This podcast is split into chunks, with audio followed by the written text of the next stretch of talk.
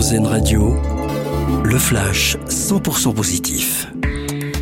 C'est une nouvelle façon de travailler qui rencontre de plus en plus de succès. La semaine de 4 jours. Au Royaume-Uni, une soixantaine d'entreprises ont expérimenté le dispositif entre juin et décembre dernier. Résultat, 9 entreprises sur 10 vont adopter définitivement cette organisation qui a visiblement séduit.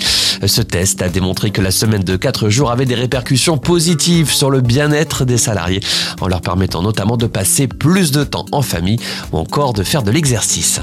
La Thaïlande accélère sur la lutte contre le plastique. Dès 2025, le pays va bannir l'importation de certains déchets plastiques. Objectif, éviter la pollution. Les ONG de protection de l'environnement ont salué une décision qui allait dans le bon sens. Elles appellent à continuer et à accélérer pour protéger notre planète. Une initiative qui fait du bien en cette période d'inflation. Des légumes à 1 euro le kilo. C'est un maraîcher bio qui propose cette offre à ses clients à Strasbourg.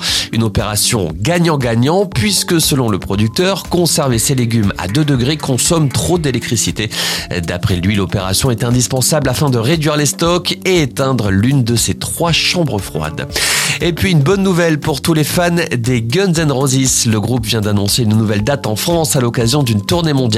Les musiciens légendes du hard rock américain seront sur scène un seul soir le 13 juillet prochain à Paris La Défense Arena.